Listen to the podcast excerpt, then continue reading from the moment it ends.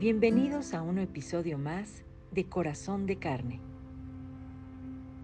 Les daré un nuevo corazón y les infundiré un espíritu nuevo. Les quitaré ese corazón de piedra que ahora tienen y les pondré un corazón de carne. Ezequiel 36, 26.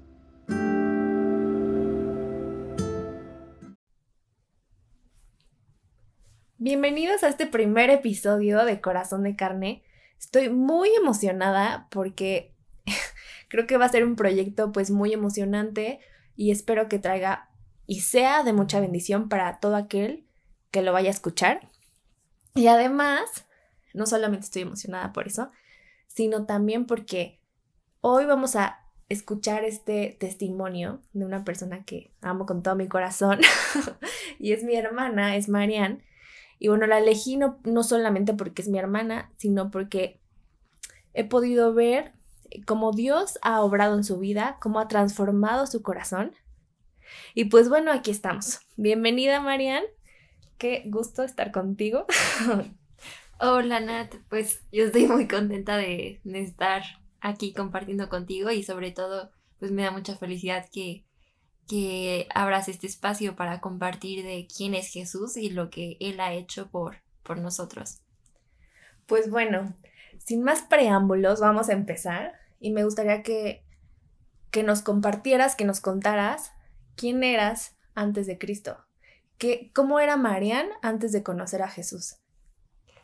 Bueno, pues eh, yo eh, crecí en una familia en donde pues teníamos esta religión tradicional en donde siempre estuve consciente de que había un Dios, que había alguien, pero realmente no sabía quién era y la verdad es que por muchos años no me importaba. Vivía alejada eh, para mí misma eh, sin buscarlo. Y así, así viví hasta mi adolescencia.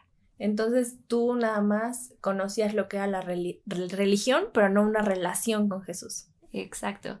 Sí, o sea, veía como una religión más en el mundo, pero realmente no sabía quién era el verdadero Dios. Ok, entonces creciste así y llegaste a la adolescencia. ¿En tu adolescencia qué pasaba? Bueno, pues mi adolescencia fue difícil, como lo creo que es para todos. la etapa donde adoleces de identidad, de propósito y de sentido, ¿no? Y yo eh, pues venía también de un evento que fue difícil, que me hizo refugiarme en el mundo, en las cosas que no valían la pena, en vanidad. Ok, entonces eh, buscabas ser aprobada por el mundo, ¿no?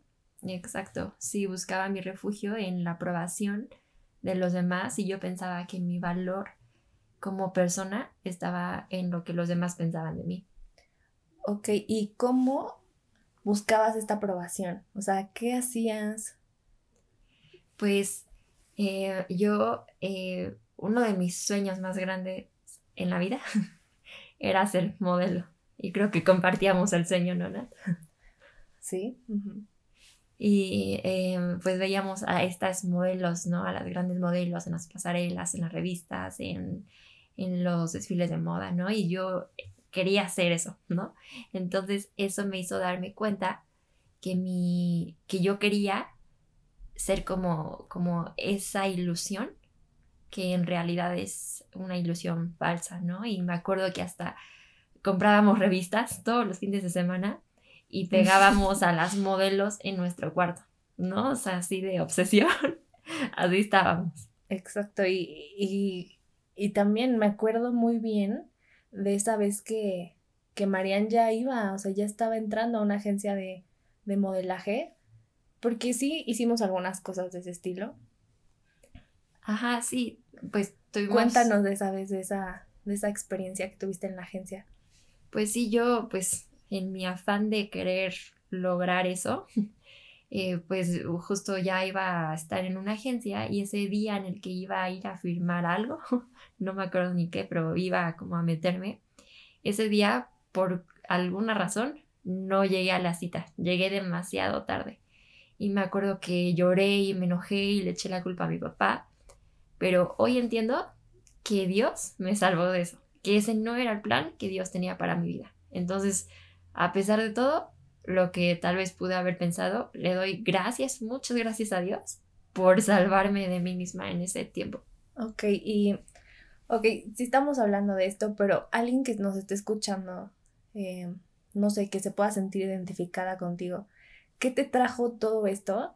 ¿Qué le trajo a Marian todo esto? Esta búsqueda de la belleza, esta exigencia, esta... Porque no solamente era querer ser bonita, ¿no? Es exigirte en todos los ámbitos, en el ejercicio, en la alimentación, buscar la aprobación en redes sociales, eh, para hacer dietas extremas nada más para salir cinco minutos en una pasarela. ¿Qué te trajo todo esto? Sí, pues ahorita justo que tocas ese tema de las redes sociales, creo que fue en lo que yo me refugié, ¿no? Yo eh, al momento de subir una foto, eh, me, o sea, yo buscaba, ajá, exacto, yo buscaba la aprobación por medio de, de, mi, de mi imagen y de los likes, ¿no? Que es algo terrible que hoy comprendo, ¿no? Y al final eh, recibí adulación, pero volví al mismo ciclo de quedar vacía y deprimida. Qué fuerte saber que eso no te llenó y si no, y no, sino que al contrario, te dejaban más vacía. Y creo que llega un punto en que tanta adulación te rompe el corazón, porque siempre vas a querer algo más, más, más, más, y nuestros corazones no se satisfacen y no se van a satisfacer en algo externo y en algo físico. Exacto, porque como dice en Eclesiastes, vanidad de vanidad es todo vanidad. O sea, al final eh, no fuimos creados para recibir adulación porque al final nos destruye. El único que merece toda la adoración es Dios. Ok, entonces ya, eh, pues muy resumido, nos contaste cómo fue tu pasado antes de Cristo y me gustaría que en tres palabras me dijeras cómo era esa Marian sin Jesús. Podría decir vanidad, depresión ok y enojo. Ok. Y ahora mi segunda pregunta eh, sería, ¿cuándo fue tu encuentro con Cristo? ¿Cómo fue? Yo sé, y es porque he estado platicando contigo estos días, y bueno, toda la vida, sé que no fue y no, no te acuerdas exactamente qué fecha, qué hora, el día, sino que ha sido un progreso, que, que tu relación con Cristo ha sido un progreso y que Dios te ha enamorado, te ha ido enamorando de Él eh, todos estos años, pero me gustaría que, que nos cuentes cómo ha sido esto.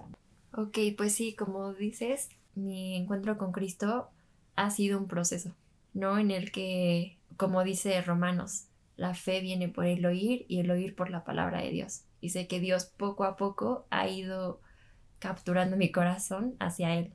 Eh, pues como decía, ¿no? Yo estando en este pues momento de mi vida en donde estaba muy sola, me sentía muy sola y estaba muy depresiva, llegamos a la iglesia, ¿no? Y eh, al principio yo estaba totalmente en contra de todo lo que tuviera que ver con Dios, ¿no? Me acuerdo que eh, mi abuela y mi mamá me hablaban de Dios, pero me tapaban los oídos, literalmente. Sí, no, no, no lo soportabas. Exacto, no lo soportaba, o sea, bien, bien mal.